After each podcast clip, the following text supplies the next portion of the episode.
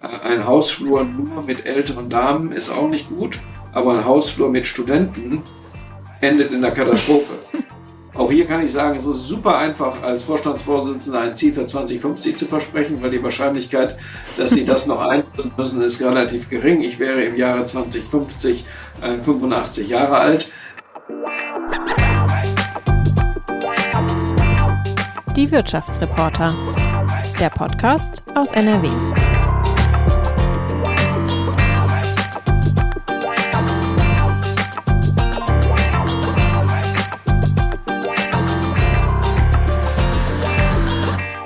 Hallo liebe Zuhörerinnen und Zuhörer und herzlich willkommen zur zehnten Podcast-Folge von Die Wirtschaftsreporter. Heute ist bei uns Rolf Buch zu Gast, der Vorstandsvorsitzende von Vonovia. Hallo nach Bochum, Herr Buch. Hallo zurück nach Essen. Und natürlich ist auch wieder ein Wirtschaftsredakteur der Watz dabei, nämlich Frank Messing. Hallo Frank und äh, in diesem Fall ja hallo nach Mülheim, ne? Ja, genau, ich sitze im Homeoffice in Mülheim. Auch schön. Hallo in die Runde. Genau, wir sind alle im Homeoffice. Ja, mein Name ist Theresa Langwald. Ich äh, bin Podcast-Redakteurin bei der Watz und äh, sitze tatsächlich in Düsseldorf gerade im Homeoffice. Und ähm, bevor wir starten, noch mal ein ganz kleiner Hinweis in eigener Sache. Ähm, wir freuen uns immer sehr über Feedback, Kritik oder Themen oder auch Gästewünsche. Und wenn ihr uns da was zuschicken möchtet, dann macht das einfach gerne per Mail an wirtschaftsreporter.funkemedien.de. Heute sprechen wir über das große Thema Wohnen, denn äh, Herr Buch, Sie sind ja Vorstandsvorsitzender bei Vonovia, dem Marktführer in Deutschland. Seit 2015 ist Vonovia im DAX vertreten. Und ja, Wohnraum muss man sagen, ist seit Jahren knapp, gerade in Großstädten und in Ballungsräumen. Und äh, die Mieten steigen insbesondere da auch weiter nach oben. Und wir fragen uns dann natürlich heute, was sind denn da die großen Probleme und was kann man da tun, Insbesondere auch als ja, Immobilienunternehmen wie Vonovia. Und genau, den Fragen wollen wir heute einmal nachgehen. So, als erstes steigen wir ein bisschen leichter ein, hatte ich ja versprochen. Herr Buch, Sie haben an der TH Aachen studiert. Erinnern Sie sich denn noch an Ihre erste eigene Wohnung? Oh ja, das war, ähm, ich hatte einen Freund, der ein Jahr vorher angefangen hatte in Aachen und der hatte bei der LEG damals eine Wohnung gemietet und ich habe im gleichen Block auch eine Wohnung gehabt. Das war eine ganz kleine Wohnung, eine Zimmerwohnung. Ähm, und ich hatte das Glück, weil ich den Freund hatte, hatte kannte ich, hatte ich Kontakte und habe dann die Wohnung bekommen. Mhm. Wahrscheinlich so klassisch äh, vier Wände, eine Kochnische und äh, ein Bad. Genau. Okay. Genau. Aber ich war dankbar, war meine erste freie eigene Wohnung. Das war ganz was Tolles. Ja, klar. Herr Buch, Sie haben Maschinenbau studiert und Betriebswirtschaftslehre. Vom Ingenieur sind Sie jetzt zum größten deutschen Vermieter aufgestiegen. Wie passt das zusammen, Ingenieur und Immobilienwirtschaft? Ja, das, was wir ja gerade tun, also zum Beispiel gerade hier in Bochum in unserem Versuchslabor, wo wir ja versuchen, ähm, Energie aus regenerativer Ener ähm, Quellen zu produzieren, hat vielleicht mehr mit dem Ingenieurwesen zu tun als meine äh, mehr als 20-jährige Berufserfahrung, die ich bisher habe. Und auch wie wir heute Häuser planen, da sind wir ungefähr auf dem Standard wie das, was ich vor 30 Jahren in der Uni gelernt habe, wie man Fabriken plant oder Abläufe in Fabriken plant. Also das ganze modulare, modulare Bauen, das ist eigentlich ähm, in der Industrie vor 30 Jahren entwickelt worden. Mhm. Ähm, Vonovia hat ja seinen Sitz in Bochum und sponsert den VfL Bochum. Sind Sie denn Fan des VfL? Also ich bin natürlich, zitter ich jetzt auch mit, dass die da auf dem ersten Platz bleiben. Fan ist es vielleicht ein bisschen viel gesagt, aber das wäre natürlich schon cool, wenn Bochum jetzt aufsteigen würde. Ja. Tut mir auch leid für Schalke und für die anderen, ähm, auch für Bielefeld muss ich dazu sagen, aus Ostwestfalen, wenn die dann beide nicht mit uns spielen, weil sie abgestiegen sind. Aber so ist das Leben. Also Sie rechnen dem VfL schon Chancen aus, habe ich so rausgehört? Ja, volles Programm. Sehr schön. Ja, immerhin haben ja der MSV Duisburg und äh, RWE Essen auch einen ganz guten Lauf in, in diesem Jahr, in dieser Saison. Ne? Ja. Aber wenn Bayern München dann ins Vonovia-Stadion kommt, ist schon nicht schlecht. ja. Okay, Herr Buch, Sie sind in Siegen geboren worden und leben mit Ihrer Familie in Gütersloh. Jetzt sind Sie zu Jahresbeginn zu einem der beiden Moderatoren des Initiativkreises Ruhr gewählt worden. Was verbindet Sie mit dem Ruhrgebiet? Also ähm, ehrlich gesagt ähm, bin ich zwar in Siegen geboren worden, aber im zarten Alter von dreieinhalb Jahren nach Essen gezogen. Ähm, Damals, muss ich zugeben, nicht freiwillig so, das war die Entscheidung meiner Eltern.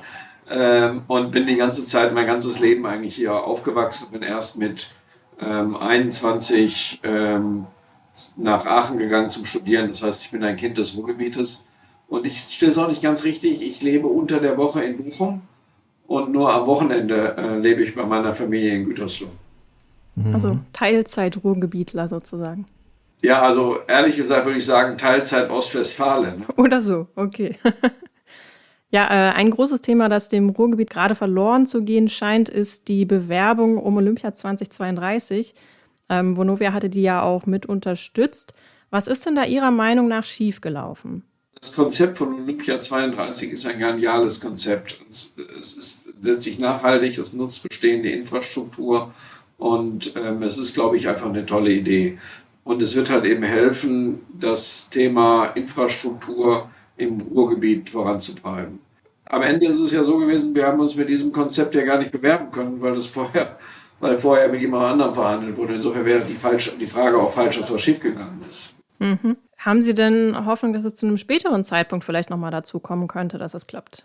Ich glaube, für alle unsere Mieter, die ähm, hier im Ruhrgebiet ähm, mieten und die alle auch davon leben, dass das vielleicht hier noch attraktiver wird, das Leben im Ruhrgebiet, kann ich mir gut vorstellen, dass vielleicht die Bürgermeister nochmal zu der Idee kommen, ähm, sich im späteren Zeitpunkt zu bewerben. Okay. Ich fände das, weil das Konzept ist doch. Sie hatten ja mal die Idee geäußert, dass das olympische Dorf unbedingt ins Ruhrgebiet kommen soll. Damals hatten Sie nicht verraten, wo Sie das gerne bauen würden oder gebaut hätten. Verraten Sie uns das heute? Ja, Herr Messing, jetzt stellt sich die Frage ja erstmal nicht. Jetzt okay. müssen wir erstmal, ob wir Olympia dann später nochmal ins Ruhrgebiet kommen. Okay, gut. Okay, dann machen wir mal weiter mit einer Frage von unserem letzten Podcast-Gast Mona Neubauer, die Landesvorsitzende der Grünen. Die hat eine Frage für Sie mitgebracht, die ich Ihnen jetzt einfach einmal hier per Handy einstelle. Ja, erstmal, lieber Buch, herzlichen Glückwunsch zu den guten, guten äh, Quartalszahlen, die äh, Vonovia zu verzeichnen hat. Sie stellen sich als Unternehmen ja äh, durchaus den Zukunftsfragen Klimaschutz und Wohnen, wie lässt sich das vereinbaren? Meine Frage allerdings ist eine, die wahrscheinlich von Grünen erwartbar ist. Sie haben ja äh, exzellente Gewinne, sag mal so äh, durchaus im äh, Milliardenbereich, den schütten Sie ja an Ihre Aktionärinnen und Aktionäre aus. Lässt sich das eigentlich mit einem Satz wie Eigentum verpflichtet wirklich gut vereinbaren? Und wo ist Ihre Antwort für die Zukunft sicherzustellen, als so ein größer Akteur im Wohnungsmarkt, den Menschen zu ermöglichen, bezahlbar wohnen zu können? Also ich glaube, man muss das auch in Relation setzen. Äh, die Gewinne äh, muss man auch in Relation setzen zu den vielen hunderttausend Wohnungen, ähm, und dann ist das vielleicht in der Relation gar nicht so viel. Ähm, und äh, das Thema Dividenden, was Sie ansprechen, ja, wir haben Dividende ausbezahlt, wir haben aber im gleichen Jahr deutlich mehr Geld von den Aktionären wieder einbezahlt bekommen. Ähm, in Summe von Kapitalerhöhung. Das heißt, das wäre so ähnlich, wie wenn eine Kommune aus ihrem kommunalen Unternehmen 100 Euro ernimmt und 200 Euro wieder einzahlt. Insofern ähm, muss man auch das, glaube ich, sehen. Das hat was zu tun mit anderen Bilanzierungsregeln und mit anderen Vorgehensweisen, die halt eben einfach, äh, wir, denen wir unterliegen zum Themen. Aber wichtig ist, Vonovia ist in allererster Linie jetzt auch mal jemand, der die soziale Verantwortung wahrnimmt. Äh, wir haben eine moderate Mietenpolitik. Die Mieten im Bestand, also für die Mieter, die einfach bei uns wohnen, sind unter ein Prozent gestiegen also im Rahmen oder sogar unter der Inflationsrate. Ähm, unsere Neuvertragsmieten, also wenn Sie neu eine Wohnung mieten, liegen 10 bis 15 Prozent unter dem Durchschnitt des Marktes. Insofern betreiben wir eine moderate Mietenpolitik und sind uns unserer sozialen Verantwortung bewusst. Und natürlich sind wir uns insbesondere auch bewusst unserer ökologischen Verantwortung. Ähm, Gebäude sind für 30 bis 40 Prozent der CO2-Emissionen verantwortlich. Das heißt, die Klimawende wird ohne den Erfolg im Gebäudebereich nicht möglich sein. Äh, und dessen sind wir uns bewusst. Äh, wir arbeiten hart daran und sind auch erfolgreich, äh, dieses Thema in den Griff zu kriegen. Sie wissen, dass wir uns verpflichtend committed haben auf einen Klimareduktion, CO2-Reduktionspfad bis 2050. Auch hier kann ich sagen, es ist super einfach, als Vorstandsvorsitzender ein Ziel für 2050 zu versprechen, weil die Wahrscheinlichkeit, dass Sie das noch einlösen müssen, ist relativ gering. Ich wäre im Jahre 2050 äh, 85 Jahre alt. Ähm, aber ähm, ähm, deswegen haben wir uns eben nicht nur ein Ziel für 2050 gesetzt, sondern ein Ziel gesetzt für jedes Jahr, was jetzt kommt. Also für 21, für 22, für 23 bis 2050. Und jeder kann jetzt prüfen, ob dieses Management und Nachfolgemanagement in dem Rahmen dieses Pfades sind. Insofern ist das deutlich mehr und wir nehmen es ernst. Es ist auf jeden Fall mal kein Greenwashing. Was wäre denn da konkret einmal äh, das Ziel für 2021 und vielleicht auch noch äh, als Anschlussfrage, ähm, könnten Sie ein konkretes Beispiel nennen, wo Sie da ähm, Klimaschutz und, und Gebäude, Wohnungsbau zusammendenken? Also das Ziel für, wir haben mehrere Ziele, aber ein Ziel ist es im Endeffekt eine CO2-Reduktion im ähm, jedes Jahr jetzt zu erzielen.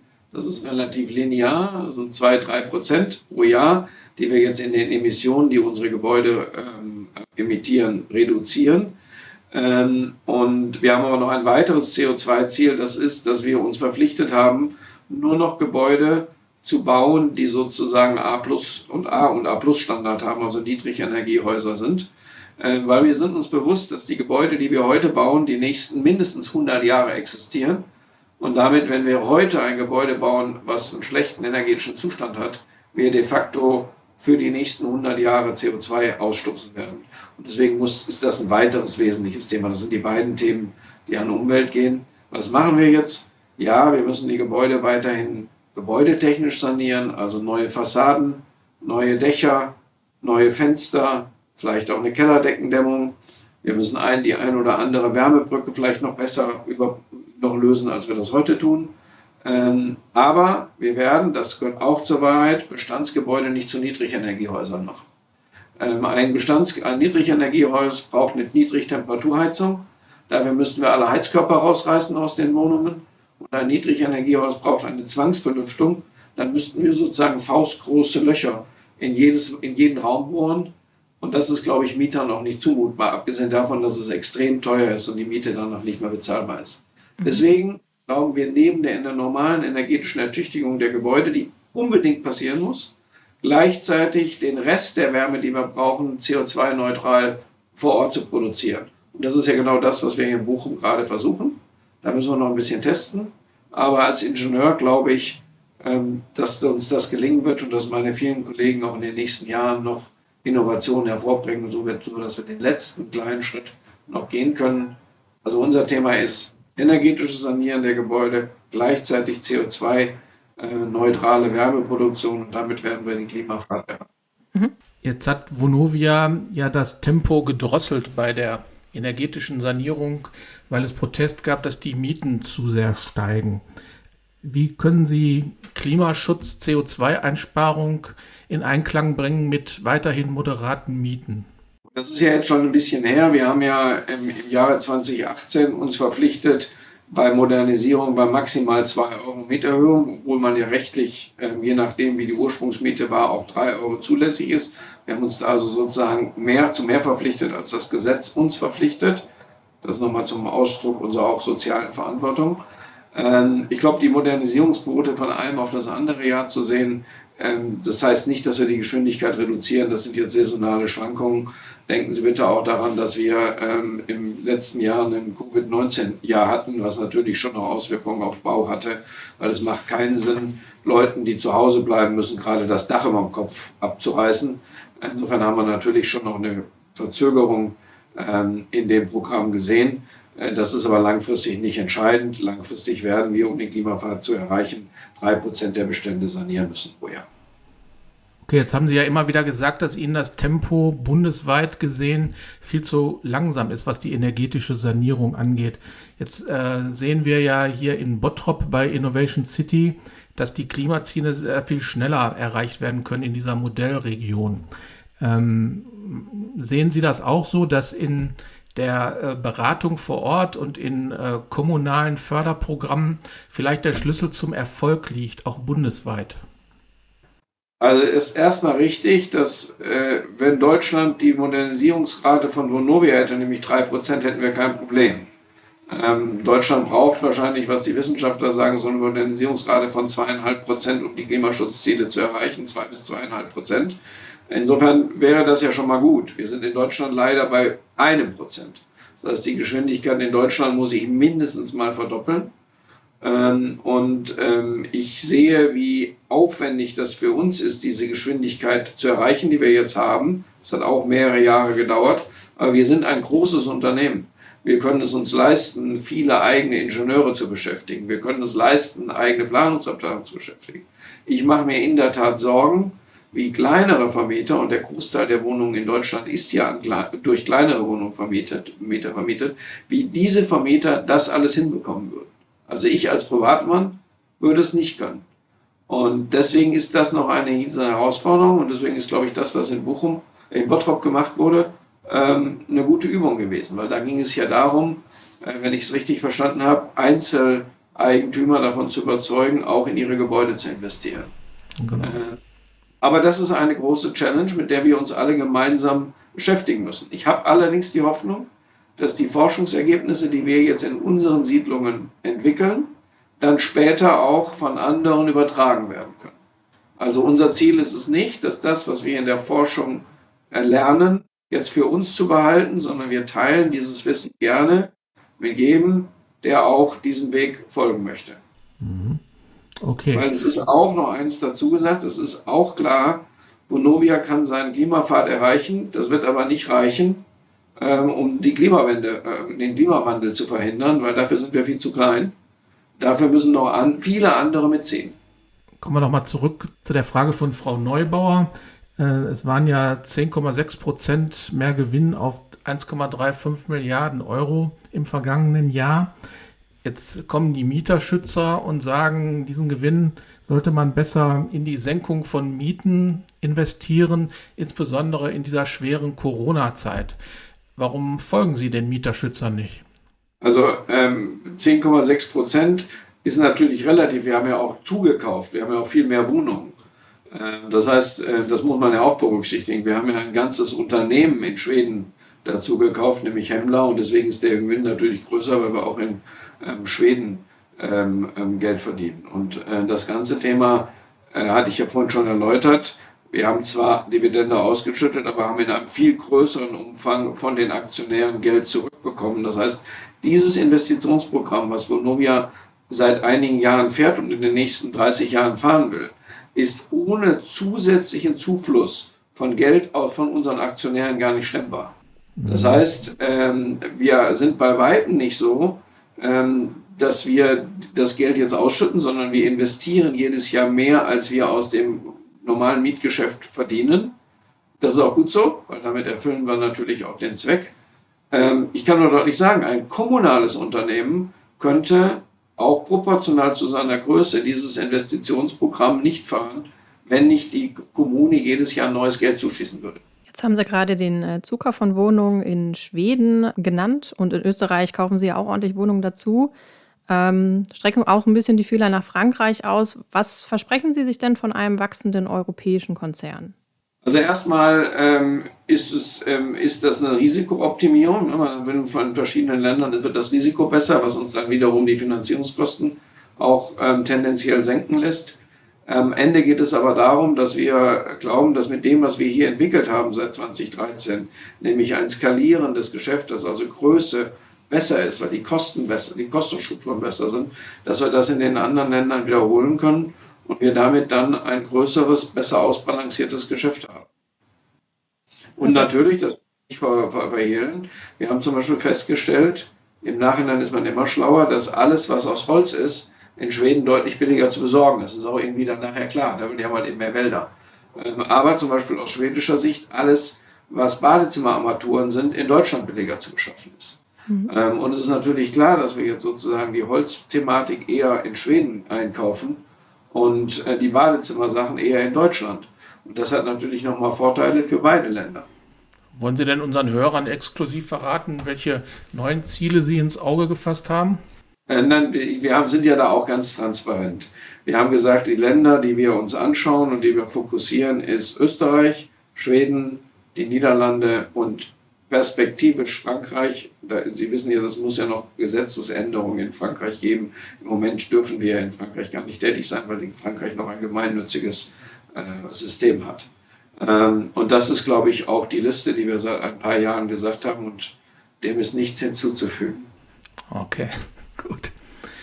Ähm, machen wir noch mal einen Schlenk nach Bochum zu Ihrer Vonovia-Zentrale. Dort haben Sie den Parkplatz erweitert und äh, damit ein wenig Protest hervorgerufen. Ähm, es ist zu hören, dass Sie die äh, Verkehrsinfrastruktur im Ruhrgebiet kritisieren, dass Mitarbeiter aus Oberhausen beispielsweise mit dem ÖPNV gar nicht nach Bochum kommen. Stimmt diese Geschichte und ähm, wie wollen Sie das ändern? Also ähm, ich habe vielleicht anders. Ich bin ja in Essen-Kettwig aufgewachsen und wohne jetzt in Bochum-Stiepel. Und wenn ich von meinem sozusagen Elternhaus ähm, meine Eltern leben nicht mehr da. Aber wenn ich von dieser Ecke nach Bochum-Stiepel fahren wollte, dann würde, ist der beste Verkehrsmittel die weiße Flotte. Ähm, und das ist vielleicht ein Problem.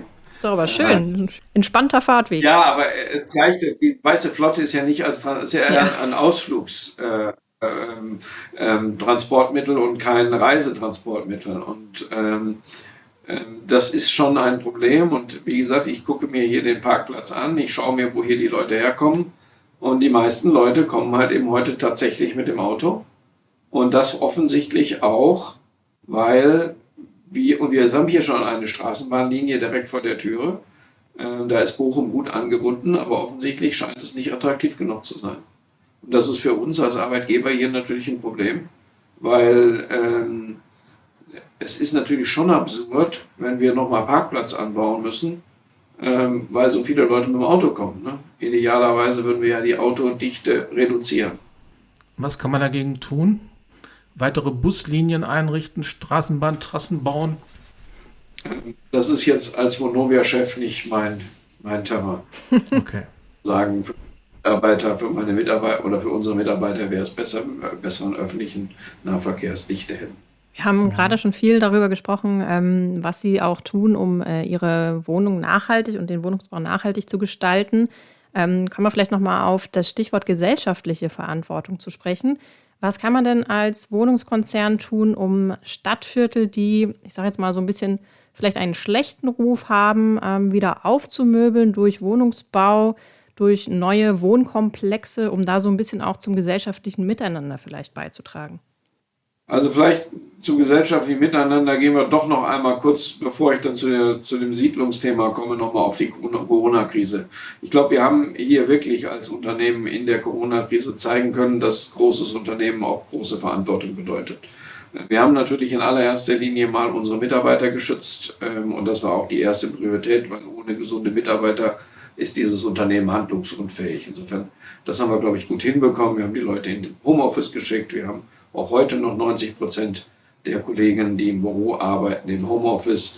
Wir haben die Service Center in Duisburg und Dresden innerhalb von einer Nacht komplett auf Homeoffice umgestellt. Das heißt, wir haben umfangreiche Schutzmaßnahmen für unsere Handwerker und Objektbetreuer getroffen. Ich kann mich erinnern, dass wir in der ersten Phase der Pandemie Masken für 15 Euro das Stück hm. gekauft haben, weil wir einfach das gekriegt haben.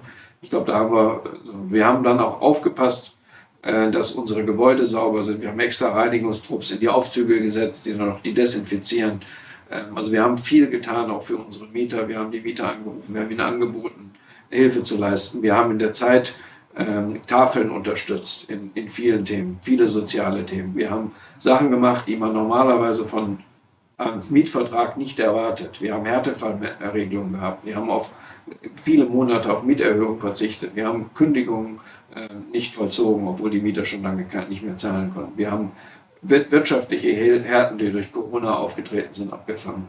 Ähm, und wir haben halt eben dann auch in zweiten Phase die Kraft genutzt, unserer Callcenter auch andere Sachen zu machen, die, ähm, die nichts mit dem Vermietung zu tun haben, wie dafür zu sorgen, dass die Leute vielleicht auch ihr Essen bekommen und Einkäufe gemacht haben.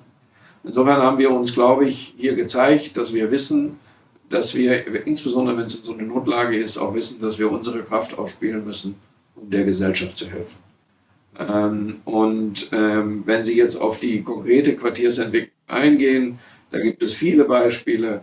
Äh, oft äh, sind die Quartiere, die in den 70er Jahren vor den Städten gebaut wurden, heute soziale Brennpunkte. Also wenn Sie zum Beispiel mal Aachen-Preußwald oder Bonn-Tannenbusch anschauen, dann waren das Themen, die immer wieder die gleiche Logik haben, nämlich ähm, ursprünglich architektonisch sehr attraktive Viertel, ähm, zehn Jahre später dann ähm, schon weniger an, ein bisschen an Attraktivität verloren, sind ja schon zehn Jahre alt. Und unsere Vorgänger haben dann nicht aufgepasst, dass sich so schleichend die Mieterzusammensetzung verändert hat. Und wenn sie dann vor ein paar Jahren auf diese beiden Quartiere geguckt haben, hatten sie einfach gesagt, sie haben soziale Brennpunkte geschaffen.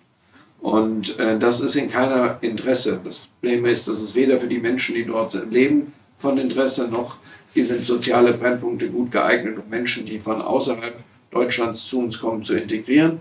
Ähm, und wir haben Kriminalität, wir haben, ähm, und die, übrigens auch die Immobilienwerte sind dann deutlich gesunken. Und wir sehen es halt eben als Aufgabe für ein Immobilienunternehmen an, zuerst eigentlich mal sicherzustellen, dass die Mietermischung weiterhin passt. Ne? Also ich sage immer, äh, ein Hausflur nur mit älteren Damen ist auch nicht gut, aber ein Hausflur mit Studenten endet in der Katastrophe. Die beste Kombination ist eine ältere Dame, ähm, ein paar ähm, Familien und ein hm. paar Studenten. Dann passt das zusammen, die passen da gut aufeinander auf. Und insofern, das ist unsere erste ursächliche Pflicht als Vermieter, die Zusammensetzung in den Gebäuden ordentlich sicherzustellen. Und wenn so Quartiere soziale Brennpunkte geworden sind, ist es unsere ursächliche Aufgabe, das durch eine sehr moderate Politik auch wieder zurückzutreten. Wie machen Sie das konkret? Haben Sie da so eine Art Quoten oder so, nach denen Sie dann sozusagen Ihre äh, Häuser besetzen oder wie funktioniert das? Ja, das Problem ist halt eben auch, das können Sie in Bonn-Tannenbusch äh, ganz gut sehen, es bedarf dann sozial abgerutschte Quartiere sind auch baulich abgerutscht. Hm. Es bedarf dann extrem viel Investition ähm, in Gebäude, äh, die Sie auch kurzfristig nicht, nicht äh, wirtschaftlich darstellen können sondern sie müssen hoffen, dass das Viertel dann irgendwann wieder besser wird und dann auch wieder vielleicht höhere Mieten bezahlbar sind. Ähm, und sie müssen dann eben massiv investieren. Das passt dann gut mit der energetischen Modernisierung zusammen. Sie müssen gucken, dass die Grünflächen drumherum wieder in Ordnung ist, dass Müllplätze sauber werden, dass es keine wilden Sperrmüllthemen gibt, dass die Hausflure ordentlich gepflegt sind. All das sind Sachen, wo man viel, viel Kleinarbeit machen muss. Äh, und dann geht das aber. Und man muss natürlich die Mieter auch mitnehmen. Sie müssen dann Mieterveranstaltungen machen. Sie müssen gucken, dass die Leute sich gegenseitig helfen. Ähm, man kann von jemandem, der aus dem Bürgerkriegsgebiet kommt, nicht erwarten, dass seine erste Linie die Müllsortierungsreihenfolge in Deutschland ist. Die ist aber auch kompliziert. Das, das ist kompliziert, das ist sogar für manche Deutschen kompliziert, aber es ist halt eben für jemanden, der aus einem Bürgerkriegsland kommt, vielleicht ja, noch, noch schwieriger. Dafür bedarf es Hilfe und dafür bedarf es konstruktiver Zusammenarbeit. Weil wenn das nicht funktioniert, holt die Müllabfuhr den Mülleimer nicht mehr ab und dann leiden alle. Das ist also ein schönes Beispiel, wie nur eine Gemeinschaft zusammen das organisieren kann. Ähm, und da gibt es ganz viele unzählige Beispiele, wie ein Wohnungsunternehmen ähm, dieses Thema angehen kann und was wir auch tun. Und wenn Sie sich heute Aachen-Preußwald oder Montanbusch anschauen, dann sehen Sie, wie schön das auch sein kann und wie gut das ist. Aber es ist ein langer Prozess. Wie lange in etwa? Also wie lange? Also ich war, äh, ich war hier in 2013, war Aachen-Preußwald ein Thema. Hm. Äh, wurde ich zum Bürgermeister nach Aachen bestellt und da hat er mir gesagt, dass es so jetzt mit uns hier nicht weitergeht. Äh, das war 2013. Mittlerweile sagt er, äh, das ist sehr gut. Äh, wir hatten ja auf der letzten Hauptversammlung ihn auch ähm, sozusagen als Sprecher, auf, also virtuellen Sprecher auf der Hauptversammlung, wo er das auch nochmal deutlich gemacht hat. Aber jetzt haben wir das Jahr, letztes Jahr das Jahr 2020 gehabt. Also sieben Jahre hat es gedauert. Mhm. Und ähm, es ist natürlich auch nicht so, dass auch in Preußwald und auch in Tannenbusch ist noch nicht alles fertig. Es wird auch in den nächsten Jahren noch investiert werden müssen. Aber man sieht halt eben jetzt die Verbesserung und die Menschen sind wieder zufrieden und sind vielleicht auch wieder stolz, in den Vierteln leben zu dürfen. Mhm. Jetzt müssen wir gar nicht bis nach Bonn oder nach Aachen gucken. Äh, das Essener Elting-Viertel hat ja eine ähnliche Karriere genommen. Äh, sind Sie zufrieden mit der Entwicklung und wann wird der Prozess abgeschlossen sein in Essen? Ähm, ich bin sehr zufrieden mit dem Essener Elting-Viertel. Das war ja das erste Quartier, was wir sozusagen angegangen haben. Das wird aber auch noch ein paar Jahre, äh, wird das noch weitergehen. Jetzt möchte ich mich nicht festlegen ähm, auf ein Enddatum, zumal auch meinen Kollegen immer wieder noch neue Sachen anfallen, einfallen, die sie noch machen können, um das Thema noch zu verbessern. Ähm, insofern ist das ja auch ein gesunder Prozess. Ähm, ich glaube, eine Quartiersentwicklung ist nie ganz abgeschlossen. Mhm. Das ist auch so. Okay. Blicken wir nochmal in das Jahr 2013 zurück, als Sie äh, von Bertelsmann zu ähm, Vonovia gekommen sind. Damals hieß das Unternehmen noch Deutsche Ennington, hatte einen ganz schlechten Ruf als Heuschrecke, die Mieter auspresst. Das hat sich deutlich geändert, nicht nur der Name, nicht nur, dass sie an die Börse gegangen sind. Wie ist es Ihnen gelungen, das Image von Vonovia zu verbessern? Also ich glaube, das ist ja nicht ähm, nur mir gelungen, sondern wir haben halt eben ein tolles Team hier an vielen guten Führungskräften, die im Endeffekt es ehrlich gesagt alle miteinander leid waren, immer nur der Böse und äh, der Mietheit zu sein. Ähm, natürlich lag das viel auch daran an unserer Aktionärstruktur. Wir hatten ja damals noch ein Private Equity Unternehmen. Private Equity Geld ist oft eher kurzfristig orientiert. Das war wenigstens bei uns auch so. Äh, das Vermieten von Wohnungen ist eines der langfristigsten Geschäfte, die ich mir vorstellen kann. Vielleicht nur vergleichbar mit dem Geschäft eines Waldbauers, äh, der ja auch mal die Bäume pflanzt, die er dann nie wieder äh, ernten wird. Ähm, und deswegen passte das vielleicht einfach nicht so gut zusammen. Wir haben halt eben die Chance des Börsengangs genutzt, indem wir Aktionäre bekommen haben, denen wir auch von vornherein erklärt haben, das ist ein langfristiges Geschäft, du wirst kurzfristig nicht viel Geld verdienen, aber dafür wirst du langfristig ein stabiles Geld haben. Ähm, und ähm, ich sage manchmal so frech, äh, jeder CEO kriegt die Aktionäre, die er verdient. Äh, und am Ende des Tages ist es, geht es auch darum, realistische Erwartungshaltung zu wecken ich glaube, das ist uns ganz gut gelungen. Ähm, unsere Aktionäre erwarten keine massiven Dividenden, sondern erwarten langfristig stabiles Geschäft.